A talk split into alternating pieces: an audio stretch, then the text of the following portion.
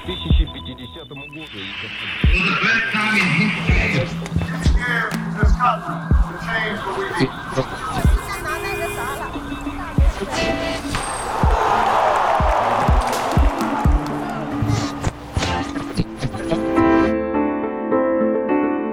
Bonjour, c'est Myrna. Bienvenue dans un autre épisode de l'histoire au jour le jour.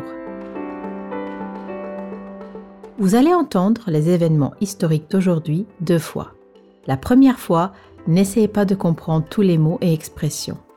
Laissez-vous porter par le rythme des phrases, cela vous aide à améliorer votre écoute du français. Et vous allez certainement comprendre le sens général de toute façon. Alors, que s'est-il passé ce jour dans l'histoire?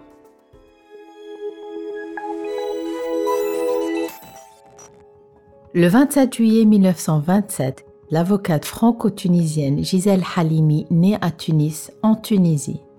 Toute sa vie, elle se battra pour défendre les droits humains, particulièrement les droits des femmes. Elle a joué un rôle essentiel pour la légalisation de l'avortement en France, ainsi que pour l'abolition de la peine de mort.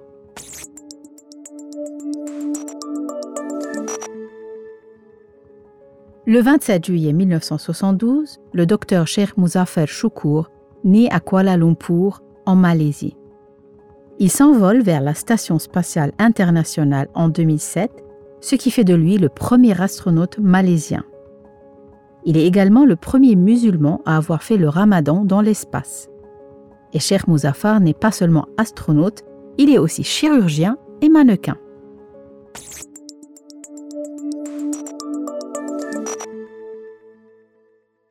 Et maintenant, passons à la deuxième écoute. Cette fois-ci, vous pouvez vous concentrer davantage sur la signification des mots et des expressions.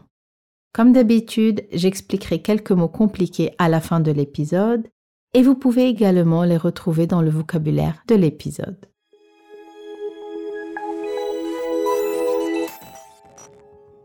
Le 27 juillet 1927, l'avocate franco-tunisienne Gisèle Halimi naît à Tunis, en Tunisie.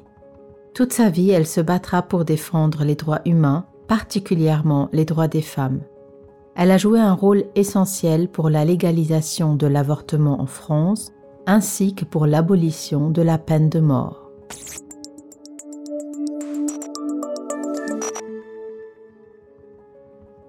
Le 27 juillet 1972, le docteur Sheikh Muzaffar Choukour naît à Kuala Lumpur, en Malaisie.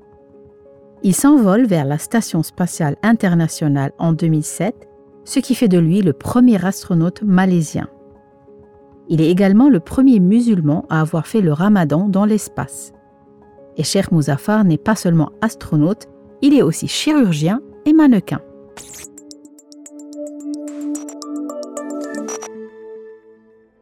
Et maintenant, penchons-nous sur quelques mots compliqués. Un avortement, c'est une interruption volontaire de grossesse pour éviter d'avoir un enfant. Le mot abolition désigne la suppression d'une loi, d'un système officiel. Ici, l'abolition de la peine de mort signifie que la peine de mort a été supprimée en France. On parle aussi de l'abolition de l'esclavage, par exemple. Un chirurgien ou une chirurgienne est un ou une médecin spécialement formé pour opérer les gens. Enfin, un ou une mannequin est une personne qui pose pour des photographies de mode ou de publicité. Bien sûr, vous pouvez revenir en arrière pour réécouter ces mots. Et c'est tout pour aujourd'hui. Mais si les événements historiques vous intéressent, rendez-vous demain pour un nouvel épisode de l'histoire au jour le jour.